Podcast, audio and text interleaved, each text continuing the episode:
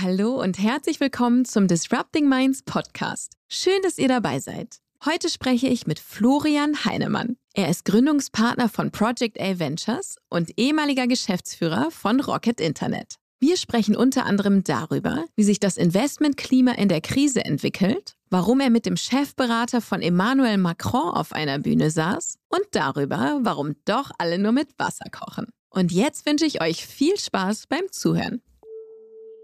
Disrupting Minds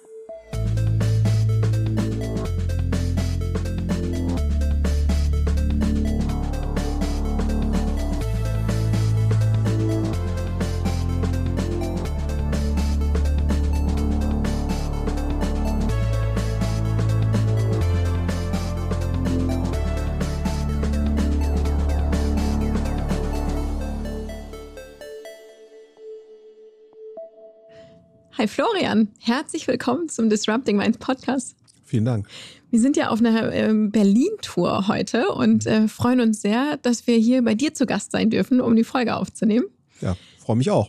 Das, äh, auch das erste ist jetzt Premiere. Du mhm. bist hier unsere erste, unsere erste Berlin-Folge. ähm, ja, bevor wir einsteigen, ganz klassisch, erzähl doch nochmal kurz, wer bist du und was machst du? Ja, Florian Heidemann, mittlerweile äh, 47 Jahre alt, erschreckenderweise. Äh, was was mache ich? Äh, seit elf Jahren äh, Project A, äh, aber auch davor im Prinzip immer schon im, im Startup-Bereich unterwegs, seit 99, also nie einen ehrlichen Job gehabt, sondern als Startup-Gründer angefangen in diesem System der ersten Welle, dann ähm, äh, so 2006, 2007 angefangen zu investieren, dann kam Rocket, vier, fünf Jahre und dann eben die Gründung von Project A und äh, wir sind ein Frühphaseninvestor hier in, in Berlin, haben auch ein kleines Büro in, in London mittlerweile, investieren in der frühen Phase. Das heißt also äh, im VC-Deutsch würde man sagen Pre-Seed, Seed, Series A, da investieren wir initial ähm, und tun das in ganz Europa mittlerweile, äh, mittlerweile aus unserem vierten Fonds. Also man legt da als VC immer Geldtöpfe auf, sogenannte Fonds und äh, genau, das äh, tue ich den lieben Tag und lieben langen Tag und bin da einer der Partner.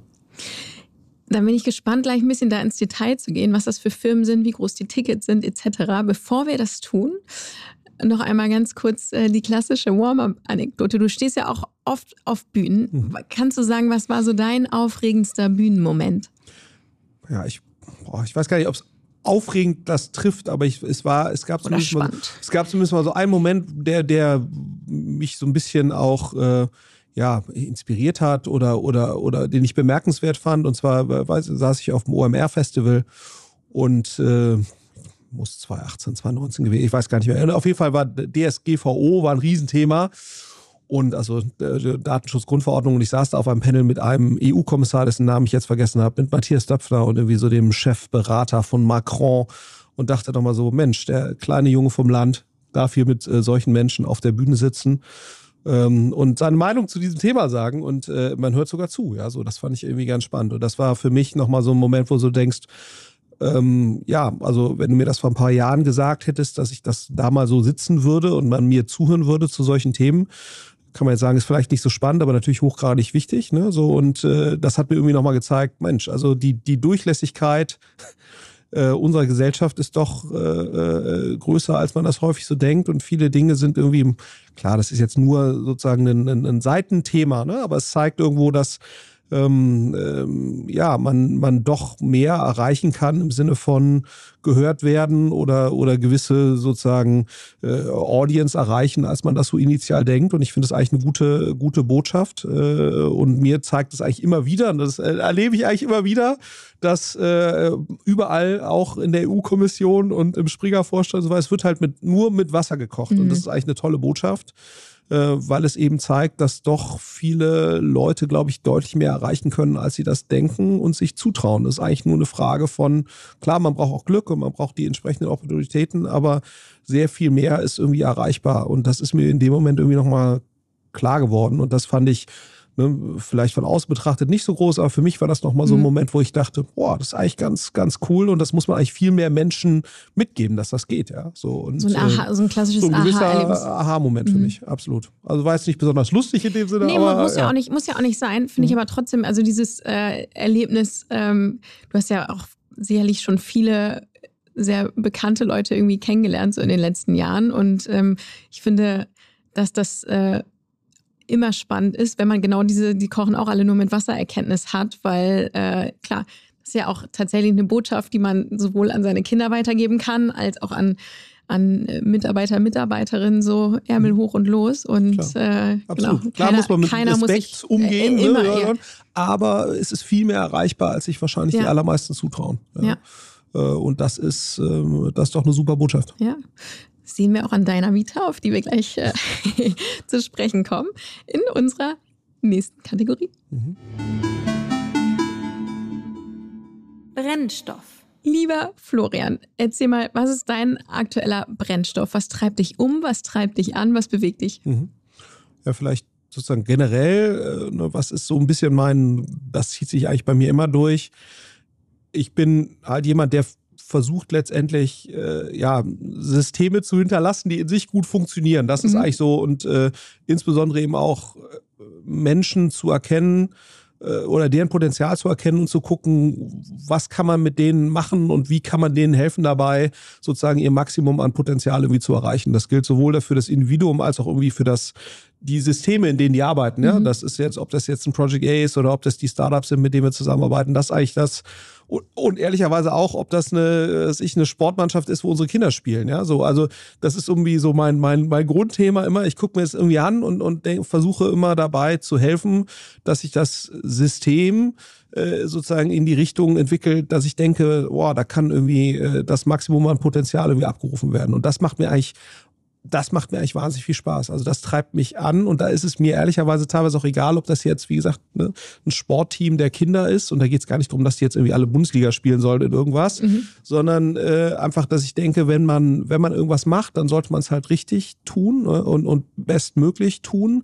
und das heißt nicht unbedingt immer ein Maximum, Maximum an Leistung, aber sozusagen Dinge richtig anzugehen und, und, und das, äh, das ist eigentlich das, was mich grundsätzlich antreibt und das eben auch, was ich bei vielen, ähm, was mir wahnsinnig viel Spaß macht hier bei Project A, Leute zu erkennen, die ein gewisses Potenzial haben und die eben denen dabei zu helfen, sich in die entsprechende Richtung zu entwickeln, mhm. die auf die richtigen Positionen zu setzen, wo du denkst, denkst und das, das ist immer toll, ne? Also wenn du dann so merkst, das klappt so und die Leute entwickeln sich dann wirklich äh, gut, trauen sich mehr zu und erreichen dadurch mehr und sind aber auch irgendwie happier.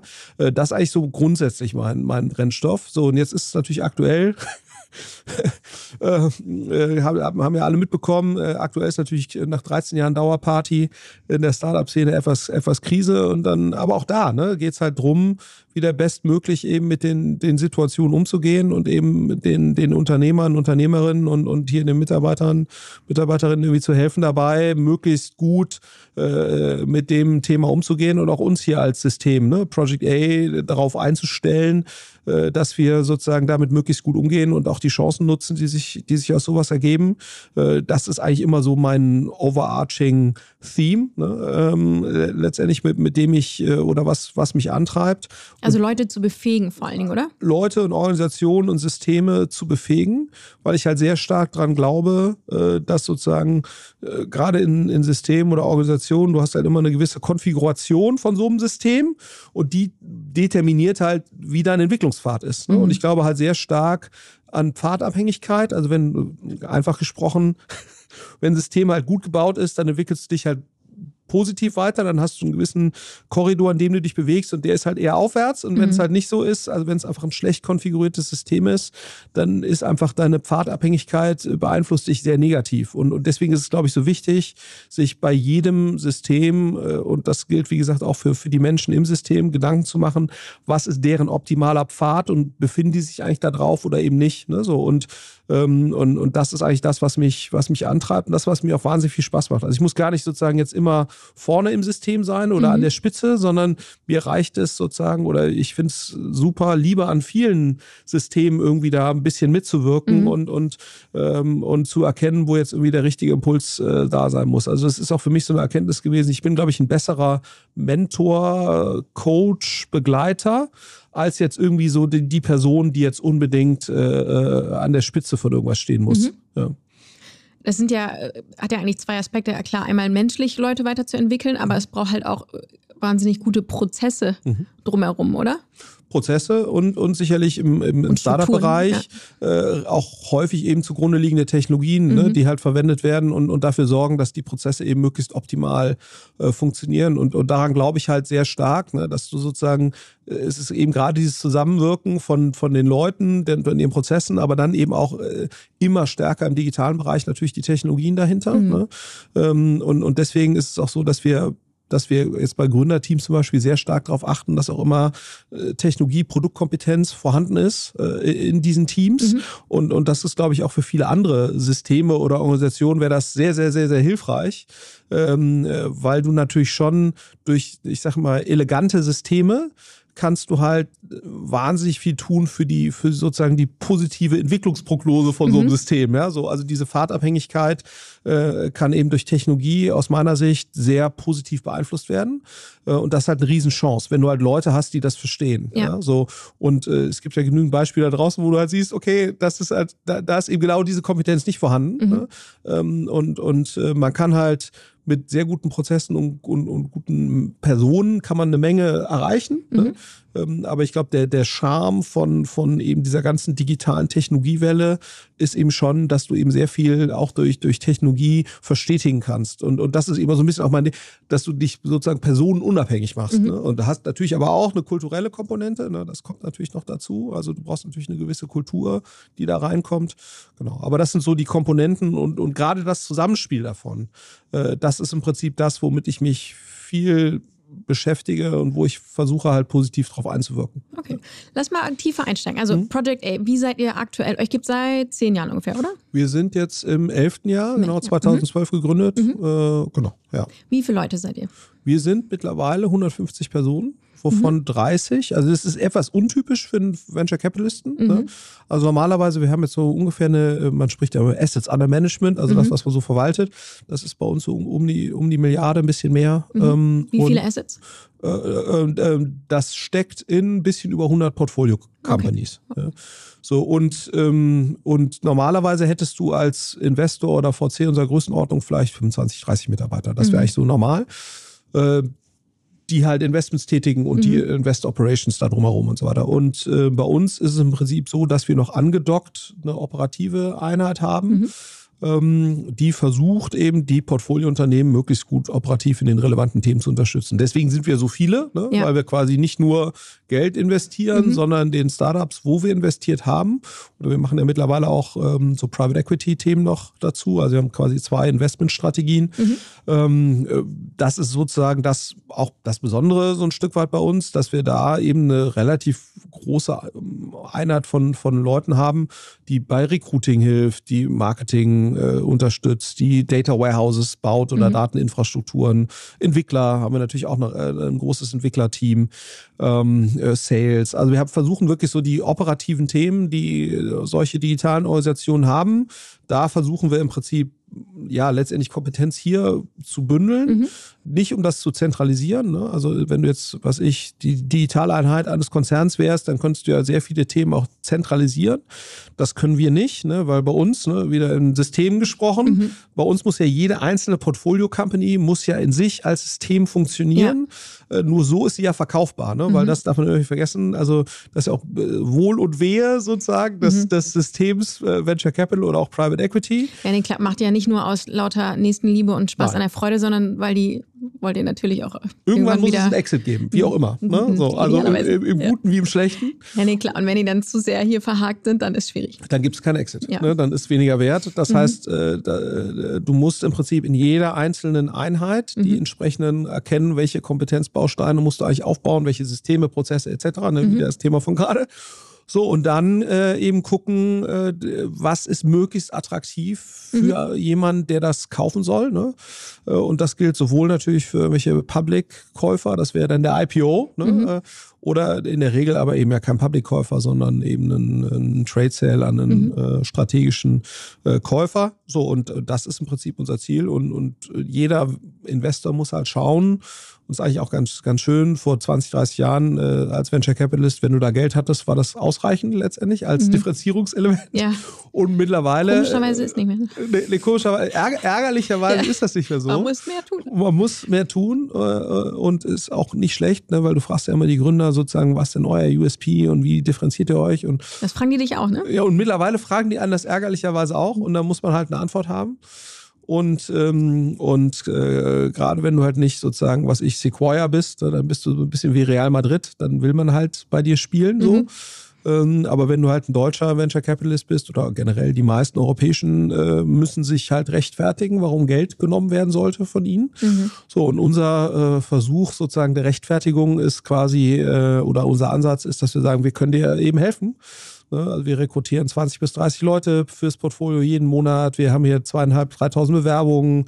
Wir haben schon 30 Data Warehouses gebaut und so weiter. Ne? Mhm. Also versuchen dann letztendlich zu sagen, äh, äh, wir sind vielleicht, vielleicht nicht Real Madrid, aber äh, hier können dir wirklich eine Reihe von Leuten weiterhelfen, wenn du das möchtest. Muss mhm. aber nicht. Ne? Also es ist auch nicht Teil sozusagen der Bewertung oder mhm. sowas, sondern es ist, äh, wir investieren ganz normal, wie jeder andere Venture Capitalist auch, initial 1 bis 5 Millionen in der das Regel. Das wäre meine nächste Frage noch. Genau, und, äh, und bis zu, ja, mittlerweile äh, 20, 25 Millionen pro Thema. Mhm. Ähm, und äh, das ist immer ein gewisser Prozentsatz des Fonds. Ne? Also du machst mhm. halt nicht zu viel von einem Fonds in einen nee, Asset. Logisch. So, und das ist, sagt man immer so 7, 8 Prozent ist so eine Grenze. Mhm. Und unser letzter Fonds ist halt um die 300 im Venture-Bereich und dann bist du halt bei ein bisschen über 20. Habt ihr letztes Jahr geklost, das war der genau. vierte, genau. oder? Das war der vierte Fonds. Mhm. Ne? Und da haben wir auch sozusagen eben zwei Fondsgenerationen, also zwei Fonds aufgelegt aufgelegt. Einen mit einer Private Equity, äh, mit einem Private Equity Fokus, wo wir mit, mit, äh, mit, mit sogenannten Mid-Market Private Equity Fonds investieren. Ähm, ah. Und dann noch äh, Early Stage Venture. Und da geht ihr dann aber auch gezielt, also sind dann einzelne Assets, in die ihr mit anderen PIs zusammen investiert? Und das genau, sind dann also, aber auch größere, das müssen ja größere Tickets dann sein, oder? Ja, also insgesamt sind das schon größere Tickets. Ja. Ne? Ähm, das sind Firmen, die sind so, der Mid-Market ist so definiert zwischen 80 Millionen äh, Unternehmenswert und, und 350, 400 so, das mhm. ist so der Mid-Market.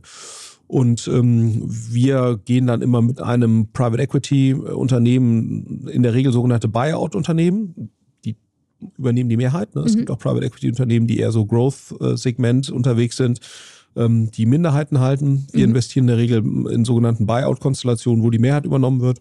Ähm, häufig von den Unternehmerinnen oder Unternehmern, die das gegründet haben. Mm, ähm, und dann übernimmt ein Private Equity äh, äh, Fonds die Mehrheit und wir stellen dann einen Teil dieses Investmentkapitals, was da benötigt wird. Die meisten Private Equity, also die Tickets sind so irgendwas zwischen fünf und zehn für uns. Ne? Mhm. Ne? Ähm, und ähm, in der Regel ist ja so, dass die Private Equity Fonds, ähm, die arbeiten so ungefähr mit der Hälfte Fremdkapital, mhm. ganz grob. Ne? Mhm, okay. deswegen müssen das auch profitable Unternehmen sein, weil die dann quasi ja äh, dieses, diesen Kredit abbezahlen müssen. So, und deswegen sind das eben nicht die klassischen Startups, die noch fünf, sechs Jahre Verlust machen, sondern es sind in der Regel profitable Unternehmen, mhm. die auch ein bisschen langsamer wachsen. Ähm, aber die in der Regel eben auch äh, 10 bis 30 Prozent wachsen. Das ist eigentlich immer so das Ziel. Mhm ähm, gleichzeitig aber profitabel sein müssen. Und, äh, weniger Risiko. Ist weniger Risiko, in der Regel auch nicht so lange Laufzeiten. Mhm. Ne? Ähm, äh, und ist auch nicht ganz so hitgetrieben. Also das Early mhm. Stage Venture Geschäft ist, du hast eigentlich immer 5 bis 10 Prozent der Assets, die 90, 95 Prozent der Returns erwirtschaften. Mhm. Das ist also auch bei den ganz großen. Hat sich nicht geändert. Hat sich nicht geändert. ähm, genau, diese 1, 1 zu 10 äh, Quote genau, hatte ich auch Also es ist noch nicht mal 80, 20, sondern es ist eher noch, noch extremer. Mhm. Äh, und das ist im Private Equity Bereich eigentlich nicht so. Okay. Äh, also da hast du auch mal einen Ausfall, aber das ist schon eher die, die Ausnahme. Mhm. Äh, ein Early Stage Venture Fonds hat eigentlich schon 10 bis 20 Prozent Ausfälle. Also mhm. die letzten Jahre hat, war das nicht so, ja. Ne, weil da natürlich sozusagen die Party alles andere überlagert hat. Ähm, aber das äh, ist völlig normal. Also die Frage ist ja dann auch mal, was Ausfall ist. Ne? Du kannst ja unendlich viel Geld einfach in solche jungen, gibt es ja auch zig Beispiele. Ähm, ja. äh, Firmen, die einfach nie zum Ausfall werden, weil so unglaublich viel Geld reingeblasen wird. Ähm, ja. ja. Aber Ausfall ist für uns halt eigentlich immer, wenn wir weniger zurückkriegen, als wir okay. investiert haben. Mhm. Ne? Und selbst bei Firmen, wo dann immer wieder nachgeschossen wird, solange da kein Geld rauskommt, ist ja, es ist langfristig eine blöde Rechnung. Ist, ist langfristig nicht so gut, aber das ist ehrlicherweise der, der, der viel entscheidendere Punkt ist mhm. eben auch gar nicht so viele aus, wie viele Ausfälle hast du, sondern hast du halt im Prinzip die zwei, drei Firmen in so einem Fonds, also ein Early Stage Venture Fonds in der Regel 25 bis 35 Assets mhm. äh, äh, oder Portfoliofirmen. Das ist äh, normal, wenn du Pre-Seed bist, teilweise sogar noch mehr, mhm. ne? ähm, um eben die Chance zu erhöhen, dass dann doch die zwei, drei dabei sind, die dann eben den Unterschied machen. Und die entscheidendere Frage ist eigentlich eher, hast du halt diese Outlier mhm. ne, nach oben, als jetzt, ob du 15% Ausfälle hast oder, oder 10 oder 20. Das ist eigentlich gar nicht so relevant. Okay. Ähm, und das muss man sich eben immer wieder klar machen. Deswegen ist eigentlich so die Frage nach, irgendwie, wenn jetzt irgendwelche Sachen auch mal nicht funktionieren, das ist gar nicht so entscheidend, muss man fairerweise sagen. Wenn ihr ähm, diese PE-Co-Investments macht, geht ihr dann auch trotzdem mit eurer Mannschaft da rein, also ganz operativ? Ja, also gerade da. Ne, Ach, deswegen lassen die uns eigentlich, die brauchen eigentlich jetzt unser Geld, ist da nicht unbedingt erforderlich, ähm, sondern äh, warum uns die Private Equity Fonds überhaupt mit dazu nehmen, das ist eigentlich eher ungewöhnlich. Also normalerweise mhm. macht ein Private Equity Fonds, macht so ein Deal eigentlich alleine. Das ja. ist auch der Riesenunterschied zwischen Private Equity und VC. Also im VC-Bereich hast du eigentlich immer drei, vier, fünf mhm. Fonds und dann hast du noch ein paar Business Angels und ja, keiner hat eigentlich die Mehrheit. Das sind teilweise echt dysfun also dysfunktionale Strukturen. Mhm. Also wie, wie oh, da kommt es auch wieder. Also reden wir wieder vom System. Ne? Also ähm, äh, Venture Capital, gerade wenn es nicht so gut funktioniert oder nicht so gut läuft für eine Firma, sind die Strukturen teilweise echt nicht handlungsfähig, muss mhm. man sagen. Also das System hat sich jetzt so entwickelt, aber ob das immer so schlau ist, steht mal auf dem anderen Blatt. Also Private Equity macht das ganz anders. Äh, gerade diese Buyout-Konstellationen sind eigentlich so strukturiert, dass du einen Fonds hast. Bei den ganz großen Deals hast du vielleicht auch mal zwei, die sich zusammentun, aber mhm. das ist eher die Ausnahme. Okay. Das heißt, du hast eigentlich einen großen Investor ähm, und die dominieren die Firma. Mhm. Ne? Ähm, du hast häufig noch sozusagen den Alteigentümer, der mit 30 Prozent oder sowas dabei ist. Ähm, aber es ist schon ganz klar, dass eigentlich alle wichtigen Entscheidungen durch den Private Equity Investor, wenn es sein muss, getroffen werden können. Mhm. Ähm, und, und deswegen ist eigentlich so eine Konstellation mit uns sehr ungewöhnlich. Ähm, und das machen die, also nicht, wir haben da auch nicht wahnsinnig viel zu sagen, muss man sagen. Also wir sind in Beiräten vertreten, das schon, aber es ist eher, dass wir da Input geben und insbesondere eben auch mit unseren operativen Leuten reingehen, mhm. äh, weil es denen eben häufig darum geht, State-of-the-Art Digitalkompetenz in diese zwar erfolgreichen, aber zum Teil eben gerade was digitale Themen angeht, etwas, etwas ja, nicht ganz auf dem Niveau befindlichen Organisationen äh, äh, mhm. rein, reinzugeben. Und deswegen nehmen die uns im Prinzip dazu. Ja, also, okay. also ihr ähm, bringt so ein bisschen mehr Schnellboot in die Geschichte. Genau, das ist eigentlich ja. die Idee.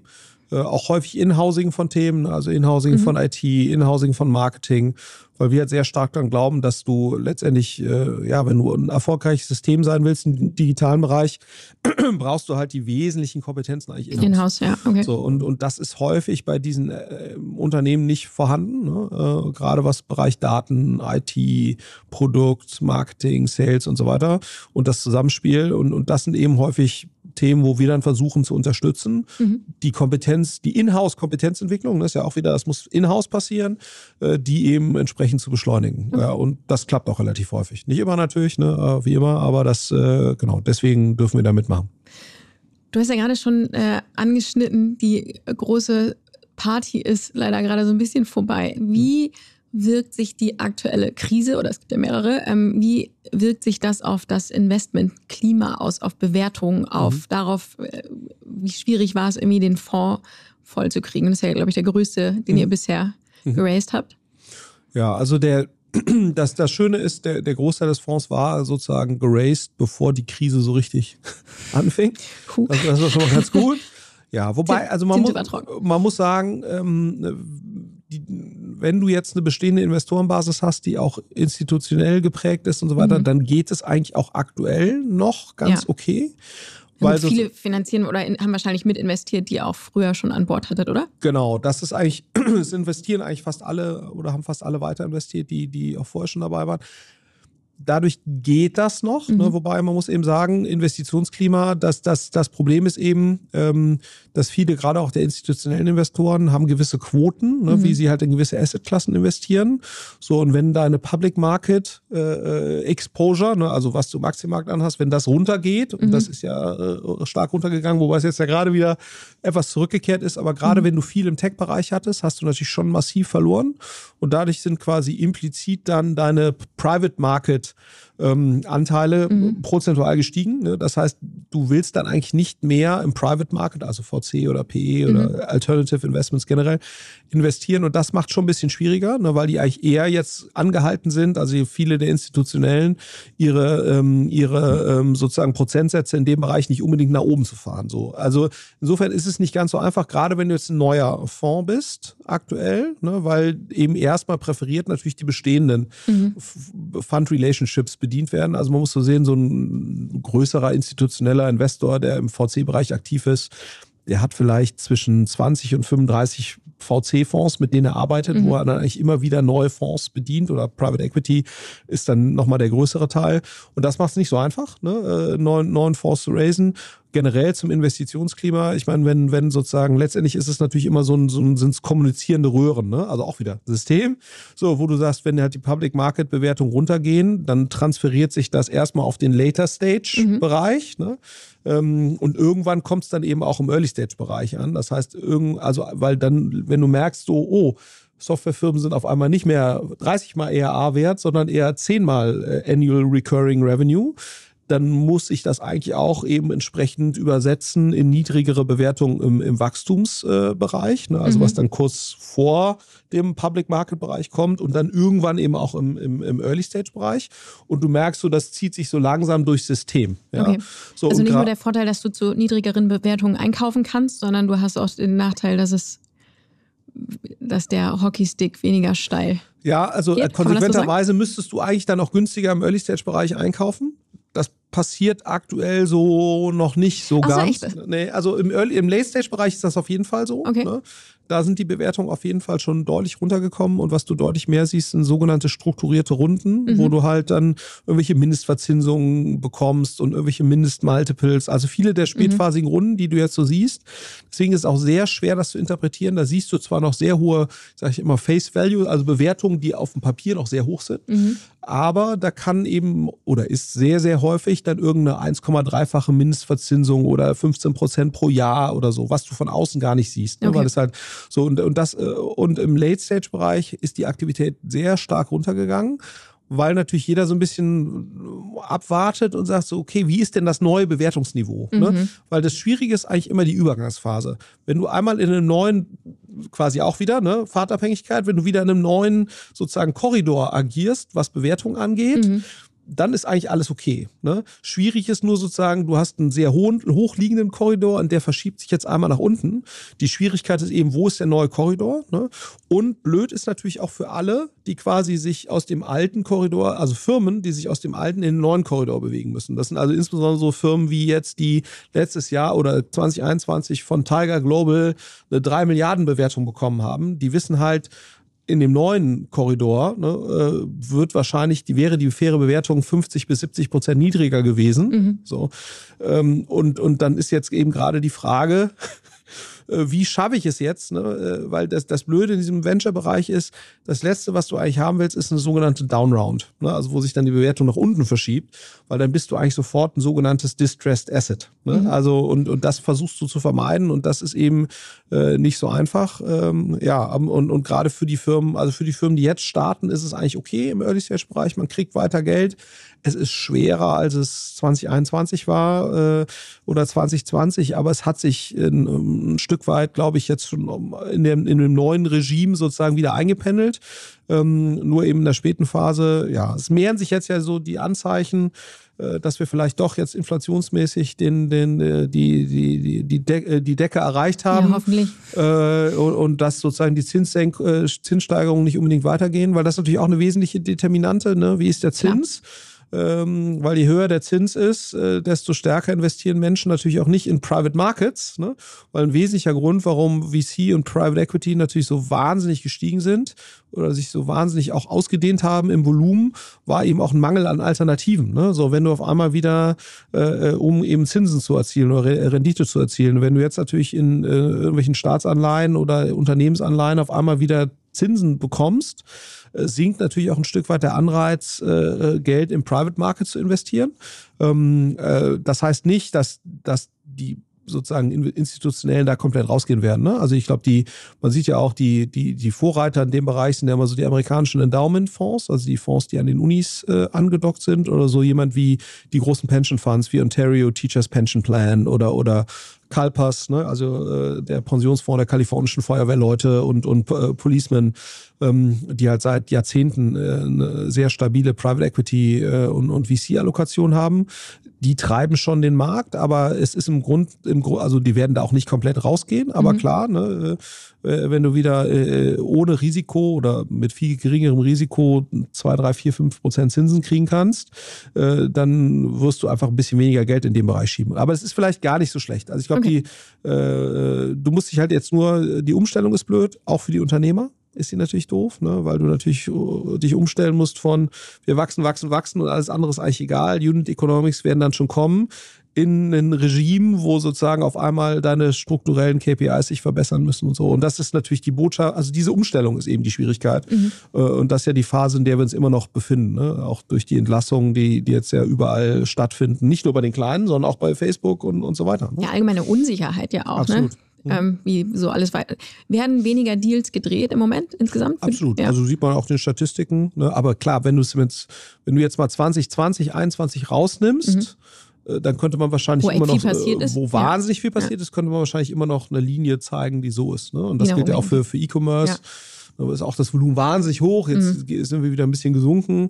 Äh, aber wo du sagst, wenn du jetzt 20, okay, wenn du jetzt 21 vor Corona zu jetzt vergleichst, genau. ist immer noch der Trend nach oben. Ja. Genau. Und ich glaube, dass das, aber wie du schon sagst, ne, der, der Kapitalmarkt ist eben doch nicht so rational. Unsicherheit spielt eine Riesenrolle mhm. als Faktor. Und deswegen wäre es halt wichtig zu wissen, Inflation ist ne, sozusagen, wir haben den Deckel erreicht, Zinssteigerungen, mhm. wir haben den, äh, den Deckel erreicht. Ukraine-Krise ne, und äh, so, wie geht's China, USA weiter? Also je mehr Sicherheit man da hätte, was da passiert, ich glaube, dann würde sich auch sozusagen die Entwicklung wieder äh, einfach wieder ein bisschen beschleunigen in, in die richtige Richtung. Hast du ein Lieblingsinvestment, das du entweder du äh, irgendwann mal als Angel äh, was warst oder bist, glaube ich, nicht mehr aktiv warst, vor allen Dingen, oder? Oder hast wahrscheinlich noch Beteiligung irgendwie von früher. Ja. Also bestes Investment kann rein emotional getrieben sein, gar nicht unbedingt monetär, aber auch. Oder ihr als Project A, gibt es so eine Firma, wo du sagst, so das, das war oder ist so eine richtig coole Sache? Ja, also ich finde schon Spriker ist für uns hier mhm. schon besonders, ne, weil es ja so ein bisschen auch wieder halt ja auch da quasi Mitgründer waren. Das ist ja Erzähl so, mal.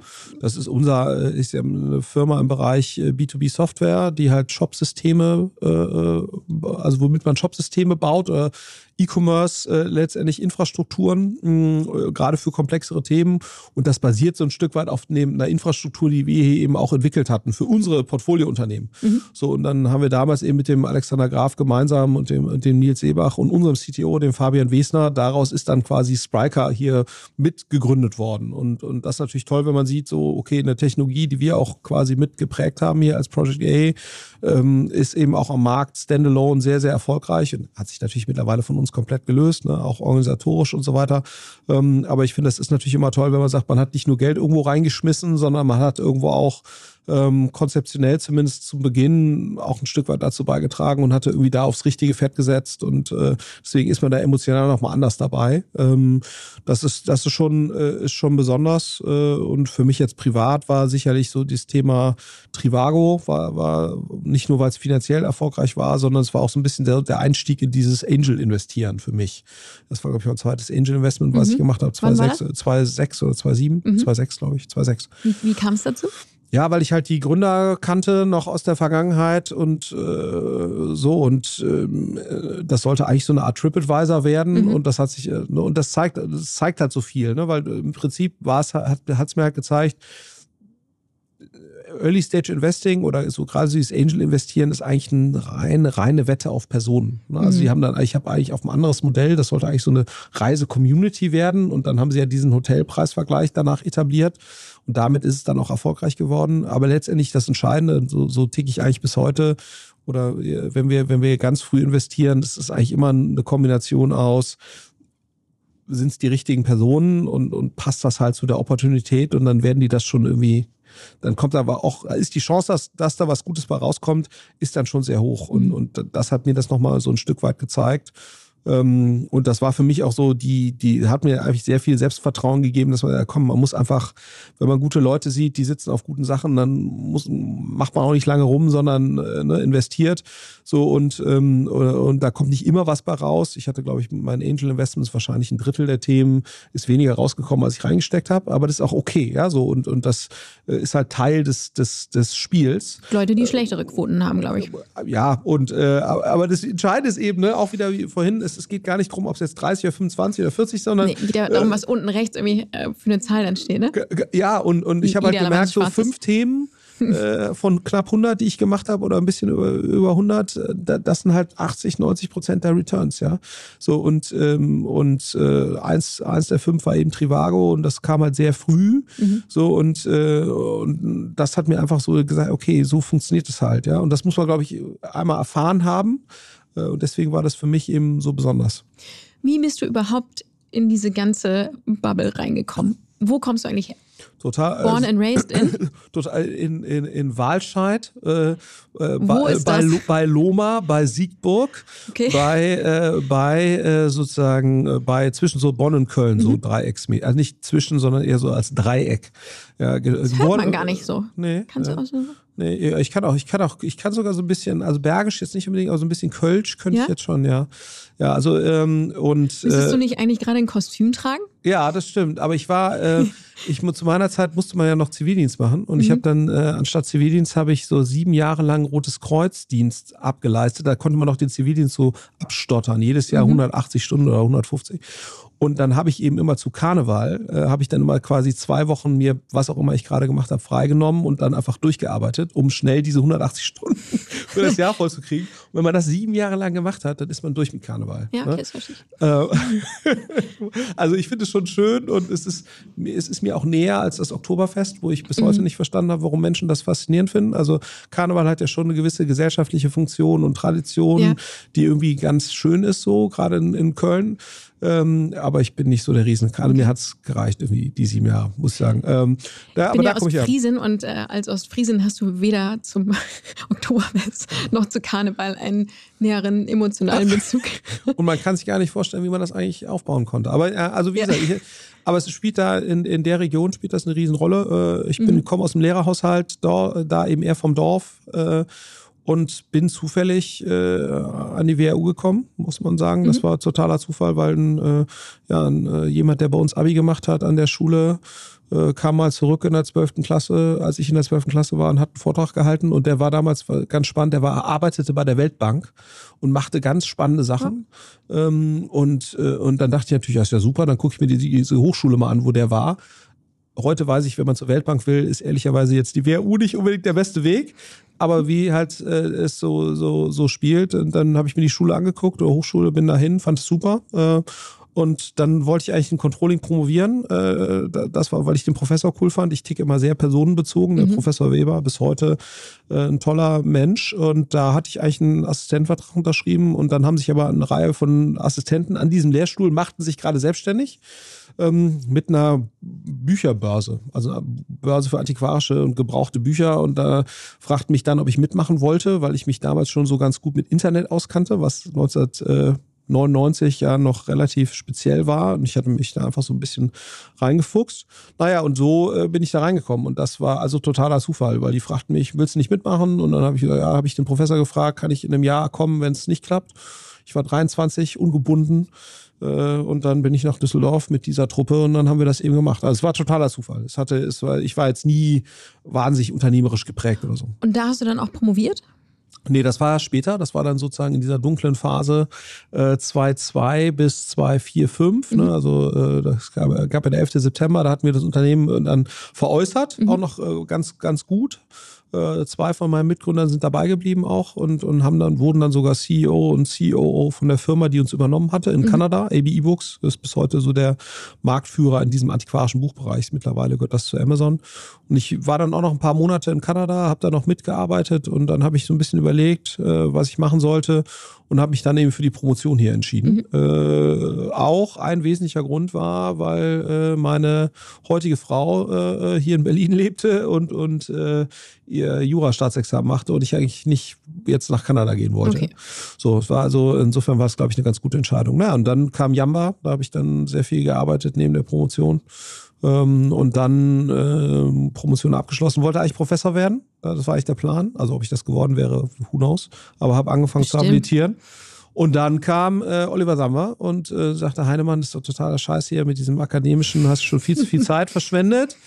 Ähm, und jetzt äh, machen wir hier dieses Rocket, ähm, weil den nervte total, dass die Unternehmer immer so das machten, was sie wollten und nicht das, was er wollte. Mhm. Und das sollten jetzt mit Rocket sollte sich das ändern. Und dann wollten wir halt Firmen quasi selbst aufbauen.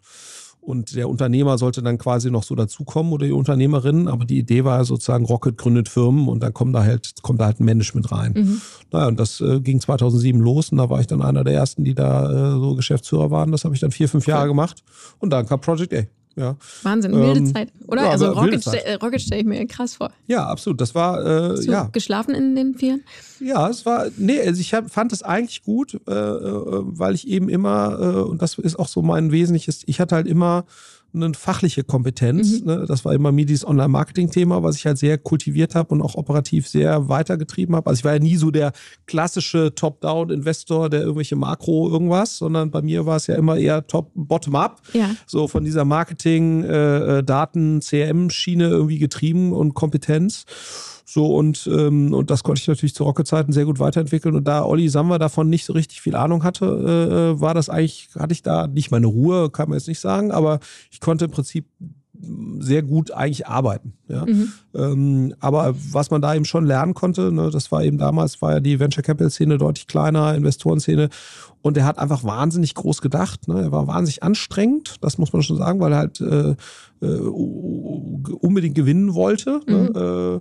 Also viel hat er von, ja auch oft. Hat er auch oft. Und viel von diesem Verhalten, was ihm so zugeschrieben wird, ist eben nicht, weil das ein böser Mensch ist oder so, sondern weil der einfach unbedingt gewinnen will. Mhm. Und nicht nachvollziehen kann, dass andere Menschen nicht so doll wie ja. er gewinnen wollen. Und das ist eigentlich, und wenn man das aber verstanden hat, äh, und ich kannte ihn auch ihn von der Uni, das muss man ihm auch sagen, äh, äh und dadurch hatten wir eigentlich immer so ein Verhältnis, ich habe ihn halt jetzt nicht so, für mich war nicht so dieses Schreckgespenst, ne, mhm. wie, oder Gespenst kann man jetzt nicht sagen, aber diese Schreckfigur, sondern für mich war das eben ein wahnsinnig intensiver Typ, ne, der mich aber auch sehr gefordert hat, muss man sagen.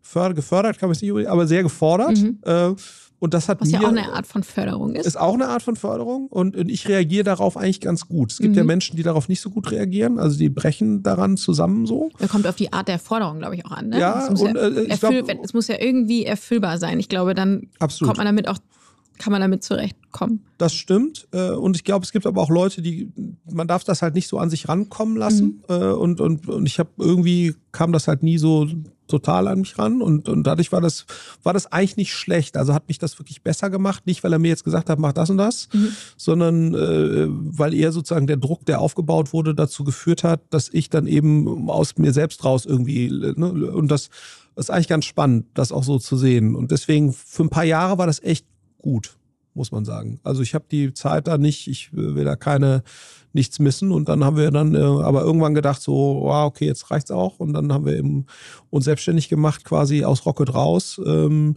aber wie gesagt, ich will die Zeit nicht, nicht missen. Und, ja, ich. Äh, du hast ja wahrscheinlich auch irre viel an Netzwerk mitgenommen in der absolut. Zeit. Genau, Netzwerk und, und Know-how und, und sicherlich auch Credibility. Ne? Mhm. Also es war ja auch damals Klar. so, dass das Rocket, das hat sicherlich ein Stück weit verloren, ne, was schade ist, mhm. weil es eigentlich, äh, glaube ich, Rocket für das, was geleistet wurde, in der Wahrnehmung also es gibt ja Dinge, die werden viel besser wahrgenommen, als sie in der Substanz sind. Mhm. Und ich glaube, äh, von dem, was da eigentlich geleistet wurde, eine ganze Zeit lang, wird eben viel jetzt überlagert ne, durch sozusagen jetzt den unrühmlichen Börsenabgang mhm. und so. Und das ist eigentlich ein bisschen schade. Ja. Äh, ich glaube, wird, wird dem auch nicht so ganz gerecht. Ne? Ist auch ungeschickt, glaube ich, sicherlich. Ne? Also Audi hat, glaube ich, viele Stärken. Kommunikation gehört, glaube ich, nicht dazu. Ne? So, ähm, also zumindest öffentliche äh, äh, Kommunikation. Ja. Und, und das ist fast ein bisschen schade, weil ich glaube, dass die, äh, dass er weniger Würdigung für das kriegt, was er eigentlich geleistet hat. Also mhm. gerade wenn man das mit, mhm. was man mit anderen, wenn man das mit anderen Menschen vergleicht, äh, die viel, viel, viel, viel weniger geleistet haben und trotzdem sehr viel Recognition kriegen für das, was sie tun. Aber gut, das ist, äh, äh muss, muss, ich habe genug Baustellen, aber es das gibt ist. Es gibt ja viele, schade. die auch dann viel Zeit damit verbringen, darüber zu reden, was sie alles. Äh, ja, absolut. Und das hat er halt nie getan. Ne? Ja. Es war immer, äh, so, das war für mich aber auch ein Learning, dass ich dachte, man muss jetzt schon sich 90 Prozent auf das konzentrieren, was man tut. Das ist schon wichtig, mhm. aber man muss eben doch ein bisschen Zeit und Gehirnschmalz da rein investieren, das entsprechend zu erzählen und darzustellen. Klar. Das ist eben schon, schon wichtig mhm. ähm, und, und trägt dann wieder zum Gesamterfolg bei. Ja. Also super spannende Vita, mhm. die du da hast. Ähm, ich würde gerne mit dir einen Blick in die Zukunft werfen. Mhm. Future. Wir nennen sie manchmal auch unsere Parkbankfrage. Mhm. Wenn du dir vorstellst, altglücklich in der Sonne sitzend auf der Parkbank und du blickst zurück. Welche großen Themen hast du vor der Brust? Total egal, privat, ja. beruflich, Project A. Was, was ist deine große Bucketlist oder kleine, also ja. Es wird wahrscheinlich eine Mischung sein. Ja. ja. Also ich hoffe, dass ich da mit meiner Frau sitzen werde. Die Chancen sind, glaube ich, ganz gut. Ähm, das ist schön. Und, ähm, und idealerweise, äh, ja, wir haben vier Kinder und ich hoffe, dass, es, dass die alle das machen werden, woran sie Spaß haben. Ja, und, und wo sie irgendwie ähm, ja, merken, dass sie, dass sie Impact haben, weil ich glaube, es ist wichtig, damit man glücklich ist, muss man jetzt nicht finanziell wahnsinnig erfolgreich sein, aber ich glaube, man braucht das Gefühl, dass man irgendwie ähm, ja, einen gewissen Wirkungsgrad irgendwie entfaltet. Ich glaube, das ist wichtig für Menschen, damit die halt happy sind. Äh, und ich hoffe, dass wir das dass sie das hinkriegen ne, und dass wir denen dabei helfen können, das, das hinzukriegen, egal was es sein wird. Ich glaube, es wird eine lustige Mischung sein, wäre jetzt mein Gefühl. Aktuell ist Tierärztin ganz weit vorne, weil äh, so, aber wir werden es sehen. Also ich, äh, das, das wäre das Wichtigste und, und ich hoffe, dass das Project A dann existiert, ne? natürlich auf anderen äh, Schultern basiert äh, und ich hoffe nochmal viel größer, schöner und so weiter mit schlaueren Menschen, als es heute der Fall ist. Äh, nicht, dass wir das, glaube ich, nicht ganz gut machen, aber das wäre wär toll, weil ich glaube, viele Venture Capital Firmen schaffen das eben nicht. Ne? Ähm, äh, weil du eben, weil Generationenübergang heißt halt immer, du musst halt abgeben, ne, so äh, äh, und auch relativ frühzeitig das schon anfangen zu planen und festzulegen. Ähm, und das fällt vielen Firmen sehr schwer. Aber ich glaube, unser Weg, also was ich mir sehr wünschen würde, dass du eben, dass wir eben diesen Sprung schaffen von da haben wir so ein paar Leute, die haben sich da zusammengetan und die gründen und die investieren. So, äh, hinzu, das ist halt eine Institution, die in sich halt funktioniert mhm. und wo sozusagen die Institution stärker ist als jetzt irgendwie so ein, zwei Individuen. Ne? Mhm. So, und, und ich glaube, das ist eben wichtig, äh, dass wir das, dass wir das schaffen. Und, und da haben wir jetzt so die entscheidenden Jahre vor uns, dass das passiert. Ähm, und ich würde, würde mich sehr, sehr freuen, äh, wenn wir das, wenn wir das hinkriegen. Und ich glaube, wenn die beiden Sachen passieren, dann bin ich eigentlich schon mal ziemlich happy. Ja. Sehr gut. Ähm, und äh, ja, gibt es auch so ein paar kleinere Dinge, aber das sind wahrscheinlich so die beiden großen Aufgaben okay. für mich. Ja? ja? vielen Dank fürs Teilen. Mhm. Ähm, leider ist unsere Zeit schon ein bisschen vorangeschritten, sodass wir aber jetzt das wieder schön in meine Lieblingskategorie einsteigen können. Feuer frei. Bist du bereit für Feuer frei? Selbst, selbstverständlich. Ja. Fürchtest du dich auch ein bisschen? Absolut. Okay, gut. Das, ähm, ist immer so ein bisschen unsere Hoffnung. Wir haben, normalerweise haben wir einen Zahlentopf hier und äh, unsere Gäste ziehen ja immer Zahlen. Ähm, ich habe ja ganz viel eingepackt für meine Berlin-Reise, aber die Zahlen habe ich vergessen. Aber ähm, ja, Florian hat mir vorher, äh, durfte er mir fünf zurufen und äh, dementsprechend äh, stelle ich ihm jetzt fünf Fragen. So, hier kurzer, kurzer Disclaimer, was meine Top-Reiseorganisation anbelangt. Also los geht's. Florian, was bringt dich so richtig auf die Palme? Bringt um. dich ähm. irgendwas richtig auf die Palme? Ja, äh, mich triggert, wie meine ja? Kinder immer sagen, mich triggert, wenn sozusagen ich ähm, sozusagen mich oder Personen, die ich sehr mag, wenn ich merke oder das Gefühl habe, dass die ungerecht behandelt oder beurteilt werden. Das mhm. nervt mich total. Mhm. Und äh, ich bin ja sonst, glaube ich, ein relativ ruhiger Typ, aber dann fahre ich wirklich auch sehr schnell, äh, für meine Frau auch immer wieder sehr erstaunlich emotional dann doch sehr hoch und werde dann auch äh, recht ungehalten. Ja, äh, und das ist sozusagen, also, aber wenn ich das Gefühl habe, nee, das ist einfach ungerecht äh, äh, und das ist nicht fair. So, dass das, ja, wie gesagt, also irgendwas schlägt dann bei mir einen Schalter um. Aber spricht ja für dich, also mhm. kann man ja sehr. Ähm, ist ja eine, ähm, eigentlich finde ich eine positive Sache fast, weil es ja Ja, bloß es ist teilweise, muss man sagen, aber Frau sagt es reißt sich zusammen. Wie, wie, groß deine Ausschläge Deswegen, da, da, da, muss ich, glaube ich, äh, ja, also da äh, muss man auch sagen, ne, man sagt ja auch immer wichtig, Selbstregulation ist auch nicht so schlecht. Die habe ich, glaube ich, sonst immer sehr gut, aber, oder äh, meistens, aber da, äh, wie gesagt, da verlässt es mich dann teilweise. Ja. Na, ist ja menschlich, finde ich. Ja, ab und zu. Was ist deine nervigste Eigenschaft? Müssen wir deine Frau fragen, oder? Müsstest du wahrscheinlich meine Frau fragen. Sie würde sagen, äh, dass ich teilweise etwas konfliktscheu bin. Mhm. Ja, also ich, äh, bis sie, also meine Frau hat das Problem nicht. Ist ja auch schön, wenn man sich ergänzen kann. Ah, absolut. Auch in so einer Ehe. Und es hilft sehr, finde ich, wenn man das Dinge direkt anspricht. Und mhm. ich brauche dann immer so ein bisschen und muss mich dann entsprechend vorbereiten. Und das nervt teilweise so ein bisschen, mich auch, ne, dass ich immer so denke, boah, Heinemann, du musst jetzt endlich das ansprechen. Ähm, und das dauert dann so ein bisschen. Mhm. Und ähm, das ist sicherlich äh, nicht, nicht optimal. Mhm. Ähm, wo, es tut mir leid, wir haben irgendwie so negativ gerichtet zu fragen, wo war dein blödester Urlaub? Aber du hast die Zahlen gezogen, sagen. Oder mein genannt? blödester Urlaub. Hattest du schon mal einen blöden Urlaub? Das ist eine sehr gute Frage.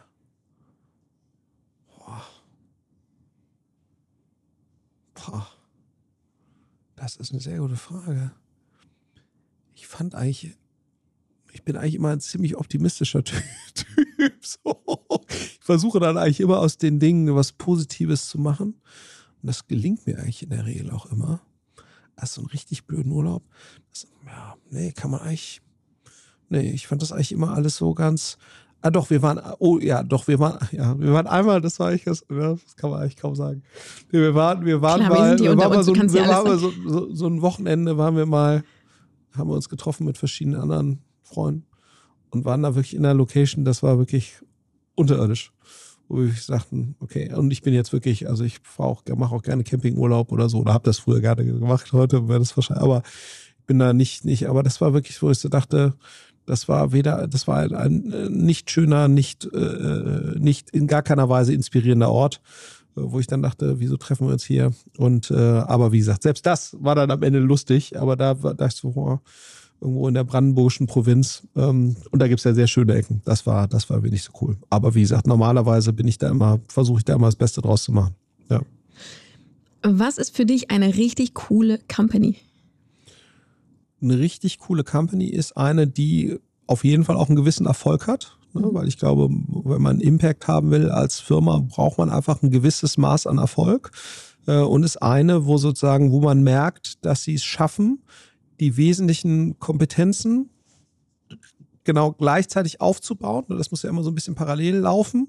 Äh, aber auch eine Unternehmenskultur haben, die das, die das perfekt unterstützt und die sozusagen auch zum Gründerteam passt. Mhm. Ja, weil äh, es gibt ja nicht die perfekte Unternehmenskultur, sondern es muss alles eben ineinander greifen und in der Regel ist sozusagen das Gründerteam, äh, das ist eigentlich die, die, die Determinante, die das alles so ein Stück weit treibt und, und, und es ist halt schön zu sehen, wenn du einfach merkst, das passt zusammen, weil es einfach so gut zu dem Gründerteam oder den, den wesentlichen handelnden Personen passt und es mhm. dekliniert sich so ein Stück weit daraus in der Konsistenz konsistenten Art und Weise durch. Und dann merkst du einfach, du hast so eine Art Maschine, die halt entsteht und die halt wirklich in sich oder ein System, was halt wirklich in sich gut funktioniert und sich auf einem vernünftigen Pfad äh, be bewegt. Und das hast du zum Beispiel bei so einem Zalando am Anfang gesehen mhm. oder auch bei einem About You äh, ein Stück weit irgendwo gesehen, wo man wirklich das Gefühl hatte, das passt irgendwie alles. Ne? Ja. Und es passt natürlich auch zu der aktuellen Zeit. Also mhm. das muss man natürlich auch mal sagen. Du brauchst auch immer natürlich auch eine Firma, damit dieser Erfolg entsteht. Trade Republic war sicherlich auch ne, so. Es passt halt genau in die Zeit. Zeit. Mhm.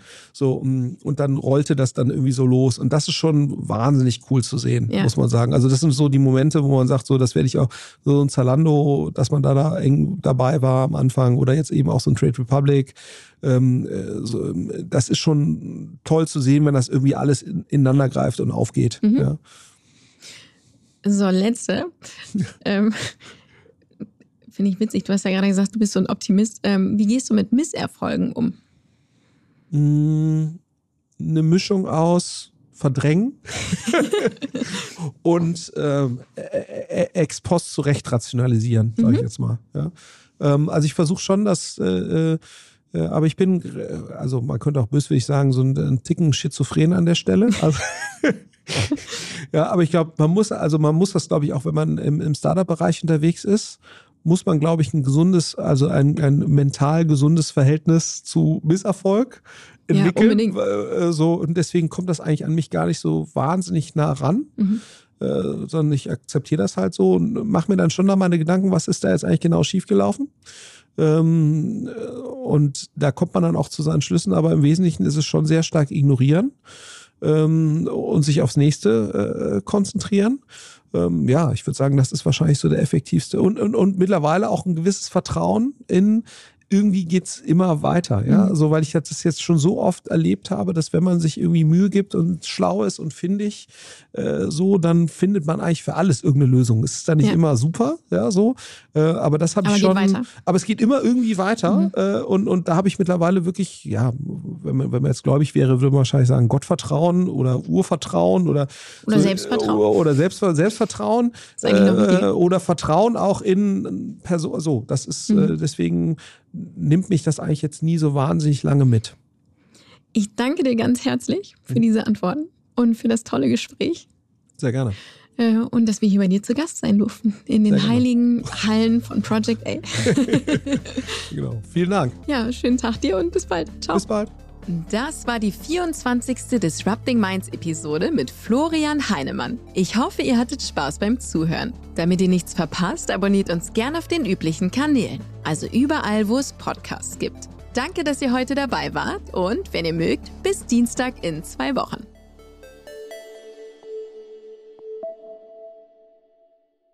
Dieser Podcast wird produziert von Podstars bei OMR.